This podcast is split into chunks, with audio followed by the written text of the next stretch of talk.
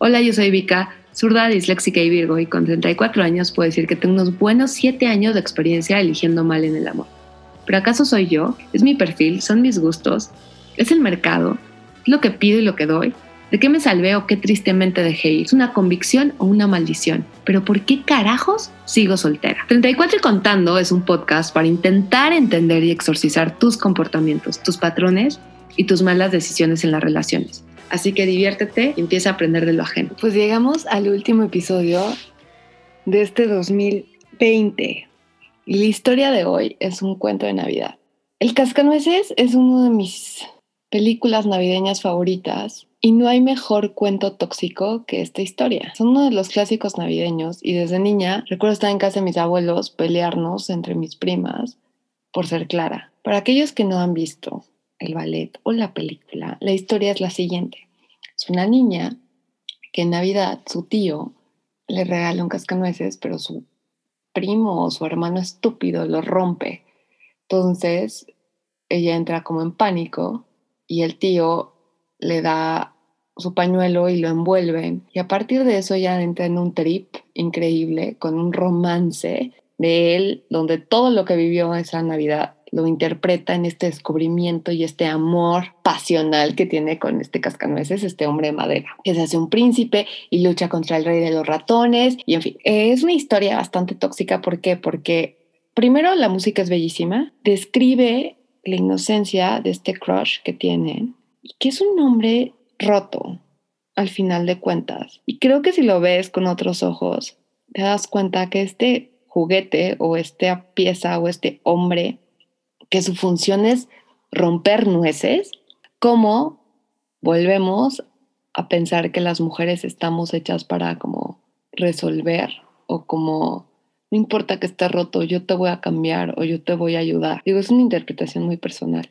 Y bueno, en esta casa hay una colección enorme de cascanueces. Mi mamá es fiel fan de eso y nosotros también.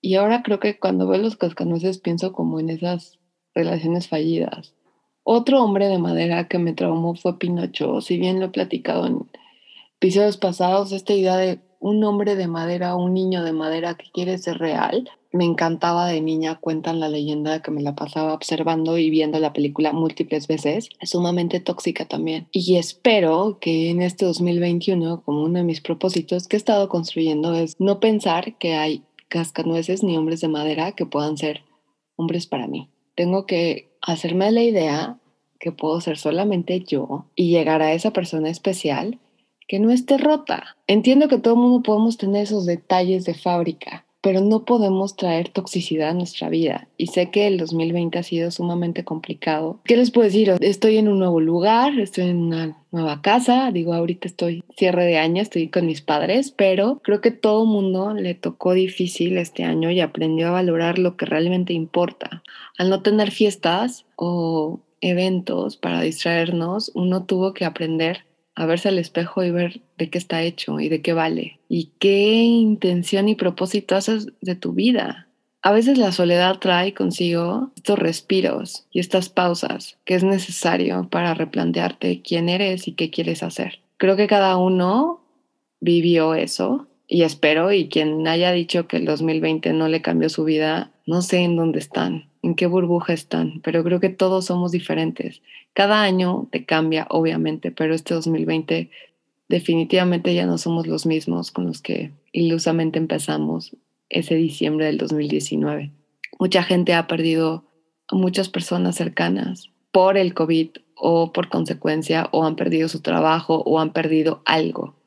Y estamos viviendo como en fast track un duelo creo que si pueden o tienen la fortuna de darse un respiro esta semanita o semana y media, háganlo y anoten. Más allá de que agradecen, ¿qué son hoy? Creo que todo el mundo ya agradecimos y estamos muy conscientes en las personas en las que nos hemos convertido y, y neta salud por eso y brindo en este momento porque sí somos unos chingones y quiero y somos unas chingonas, quiero que nos digamos sí, somos unas chingonas. Sobrevivimos o aprendimos que que podemos salir de esta, que el ingenio, que la creatividad y la curiosidad sobre todo nos dio la puerta y hay que festejarnos en lo con los requerimientos necesarios pero hay que hacerlo.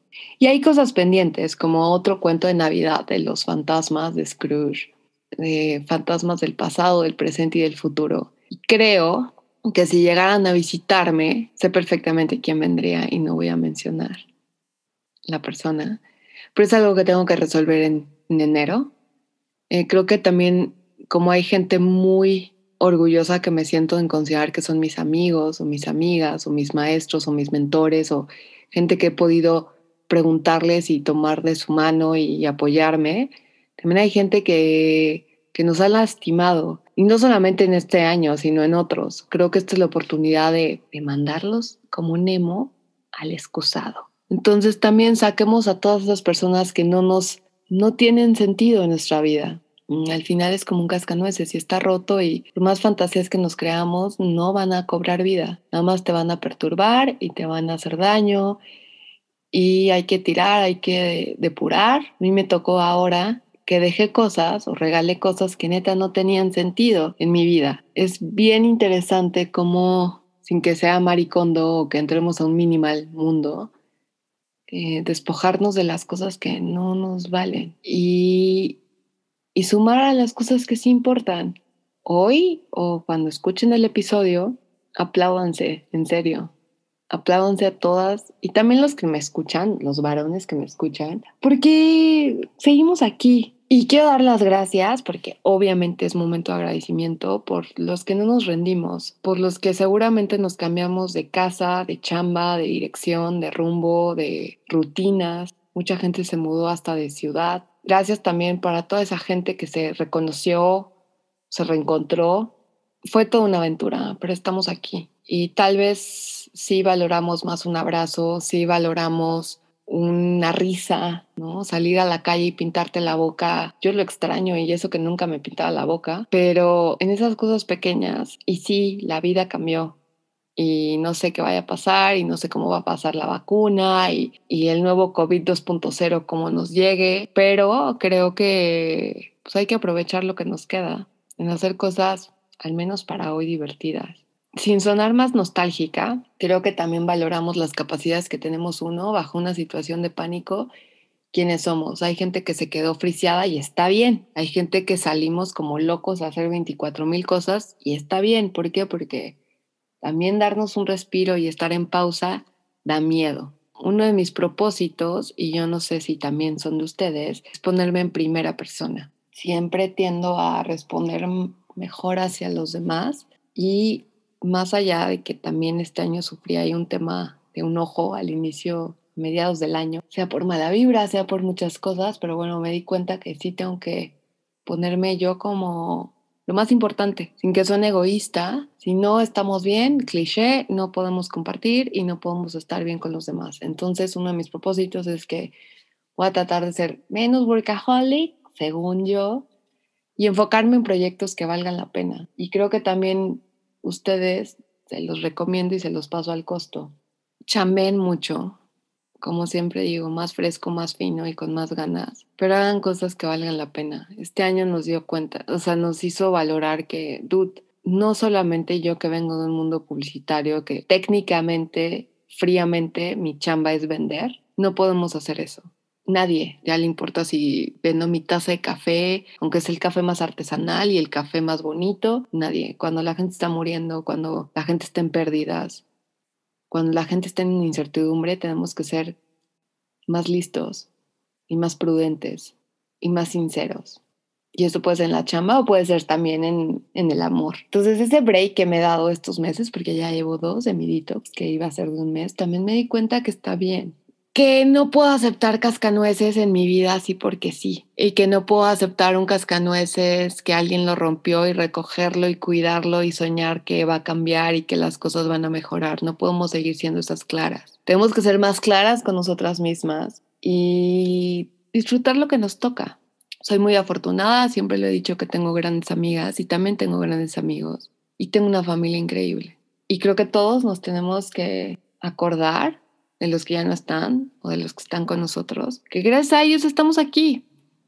Y dense el tiempo con su familia. Sé que suena muy, muy chabelo, pero aprovechen estar con sus papás, con sus abuelos. Nunca sabe. Algo que me dio miedo este año porque no sabemos cuánto tiempo estamos aquí. Y eso es como súper raro para una generación millennial que sentimos que nos merecemos el mundo y que tenemos muchos años por delante. Te digan que tu vida puede cambiar, como, la, como pasó, como que nos encerraron.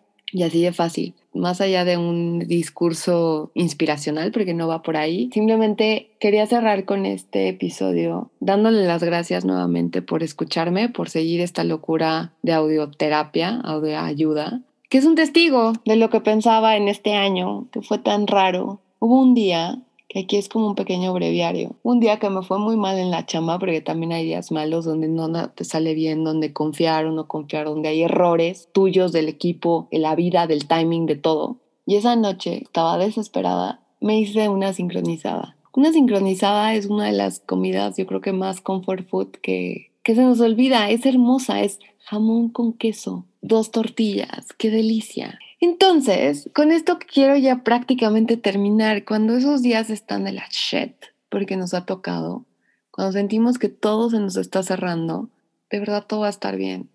Esos son los momentos donde sacas el carácter. Y donde si no sacas el carácter, dos tortillas de harina, una rebanada o dos rebanadas de jamón y un queso, microondas o un sartén, va a ser la diferencia.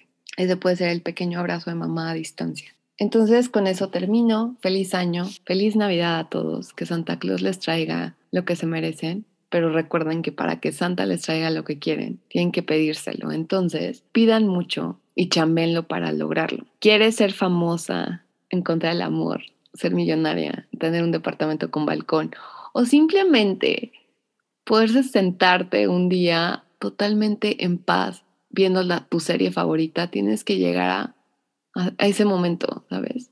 Tienes que cerrar juntas, tienes que darte, no contestar a nadie, darte tu espacio. Todo mundo necesitamos apagar ese celular, apagar la computadora, leer un libro y estar en silencio.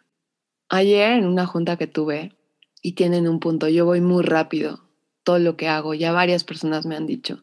Un gran amigo me dijo, es que estás, sientes que se te va el tiempo, tranquila, no pasa nada. Eh, yo, no, yo tengo un tema, yo siento que se me va la vida, sin que suene tan profunda. Y ayer me decían, también las pausas te dan un ritmo, también las pausas se sienten. Entonces este episodio va a tener más pausas, no hay que acelerarnos tanto, hay que desconectarnos y traer todas las pilas para el siguiente año. ¿Quién sabe lo que vaya a pasar?